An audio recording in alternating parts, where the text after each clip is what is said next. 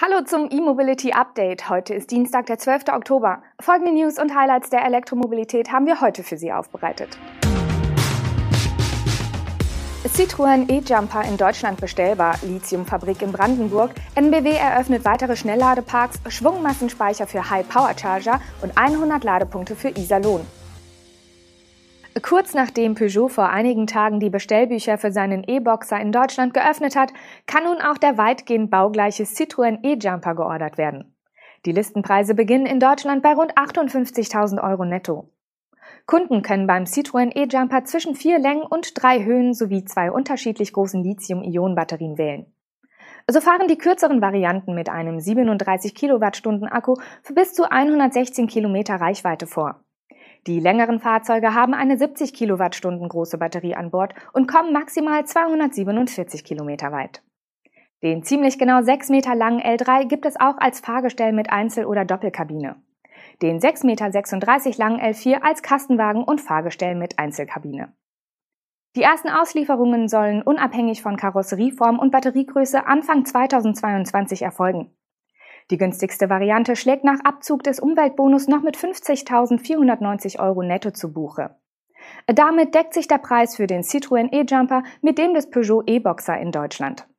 Auch sonst gibt es keine Überraschungen, da die Technik mit der des Peugeot E-Boxer fast eins zu eins übereinstimmt.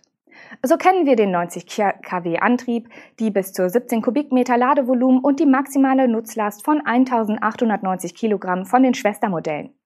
Auf die Batterien gewährt der Hersteller eine Garantie von acht Jahren oder 160.000 Kilometern, für dann noch 70 Prozent der Ladekapazität. Ein 8 Meter langes Typ-2-Ladekabel ist im Lieferumfang übrigens enthalten. Rocktech Lithium hat den Bau einer Produktionsanlage für batterietaugliches Lithiumhydroxid im brandenburgischen Guben angekündigt. 60 Kilometer vom Tesla-Werk in Grünheide entfernt. Dort sollen rund 24.000 Tonnen Lithiumhydroxid pro Jahr produziert werden. Genug für rund 500.000 Elektroautos. Bei Rocktech Lithium handelt es sich um ein deutsch-kanadisches Unternehmen mit Hauptsitz in Vancouver. Der Rohstoff für das Lithiumhydroxid wird aus einem Minenprojekt im kanadischen Ontario gewonnen. Zur Veredelung des Elements soll nun eine sogenannte Konverterfabrik in der brandenburgischen Lausitz entstehen. Mit der Produktionsanlage sollen auch 160 Arbeitsplätze entstehen. Im Jahr 2024 soll das Werk fertig sein. Am Standort Guben sollen für alle Fabrikteile insgesamt bis zu 470 Millionen Euro investiert werden. Die endgültige Realisierung der Pläne macht das Unternehmen aber von Förderzusagen des Staats abhängig. Der Entscheidung für Guben war nach Angaben des Lithiumproduzenten eine europaweite Standortsuche vorausgegangen. Das 12 Hektar große Gelände in der Lausitz, das Rocktech für gut 1,1 Millionen Euro erwerben will, liegt im erweiterten Industriepark Guben Süd. Nicht explizit erwähnt, aber sicherlich bedeutend für die Entscheidung dürften zudem die nur 60 Kilometer entfernt entstehende Tesla-Fabrik in Grünheide und die ebenfalls unweit gelegene Kathodenfabrik von BASF in Schwarzheide sein. In seiner Mitteilung äußert Rocktech, dass man ein zentraler Bestandteil der Wertschöpfungskette Batterie und damit Teil des Brandenburger E-Mobilitätsclusters werden wolle. Brandenburg sei eine der ersten Regionen Europas, die fast die gesamte Wertschöpfungskette von Elektroautos abdecke. Bis 2030 will Rocktech Lithium übrigens rund 50 Prozent der eingesetzten Rohstoffe aus dem Recycling von Altbatterien gewinnen. Die NBW hat in Ludwigsburg und Heilbronn jeweils einen neuen urbanen Schnellladepark in Betrieb genommen. Sie sind Teil des von der NBW umgesetzten Projekts Urbane Schnellladeparks in Baden-Württemberg, das vom Verkehrsministerium des Bundeslandes gefördert wird. Urban meint hier aber nicht unbedingt die Innenstadt. Die sechs HPC-Säulen in Ludwigsburg befinden sich auf dem Parkplatz des Einkaufszentrums Bräuninger Land einige Kilometer von der Innenstadt entfernt. Die NBW begründet die Standortwahl mit der unmittelbaren Nähe zum Verkehrskreuz B27 und A81. Damit bietet der Standort einerseits Lademöglichkeiten für Bürgerinnen und Bürger, die vor Ort einkaufen, sei aber auch eine optimale Anlaufstelle für Reisende im baden-württembergischen Fernverkehr. Bei den verbauten sechs Alpetronic-Säulen handelt es sich um Hypercharger mit 150 oder sogar 300 kW Ladeleistung. Neben dem Ladepark in Ludwigsburg hat die NBW gemeinsam mit ihrer 100-prozentigen Tochter ZEAG einen weiteren Schnellladepark in Heilbronn in Betrieb genommen. Dieser liegt deutlich zentrumsnäher auf dem Parkplatz eines Supermarktes am Südbahnhof. An diesem Standort warten nun vier HPC-Säulen mit 150 oder 300 kW auf Kundschaft. Das deutsche Unternehmen Adaptive Balancing Power hat auf der Messe Power to Drive seinen Flywheel Hochleistungsspeicher präsentiert. Mit dem Amperage HPC Booster soll ein schneller Ausbau der Infrastruktur mit Hochleistungsladestationen für E-Autos, E-Busse und E-Lkw ermöglicht werden.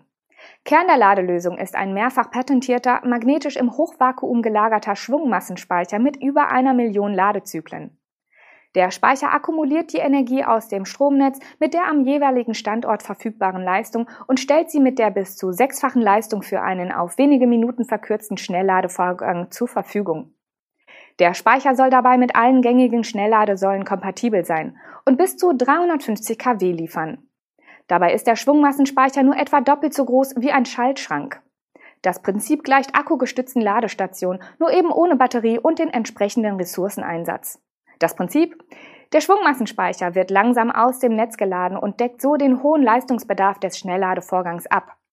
Der Netzanschluss der Anlage kann aber deutlich kleiner und günstiger dimensioniert werden.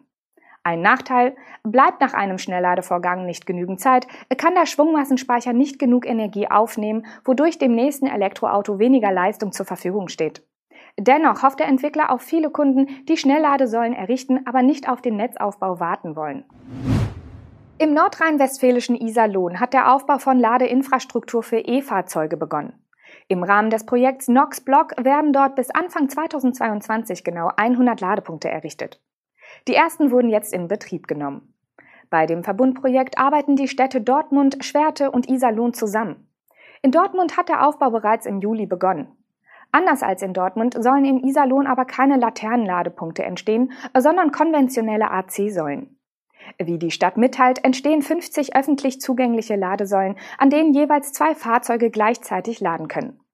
Auf einem Pressefoto, das die Stadt zur Inbetriebnahme veröffentlicht hat, ist eine der bekannten AC-Ladesäulen von Innogy zu sehen, die an jedem Ladepunkt maximal 22 kW bietet. Durch das Projekt soll ein Anreiz für den Umstieg von Verbrennern auf Elektroautos geschaffen werden. In Iserlohn sind die Standorte vorrangig in Wohngebieten geplant. Finanziert wird der Aufbau aus dem Sofortprogramm Saubere Luft.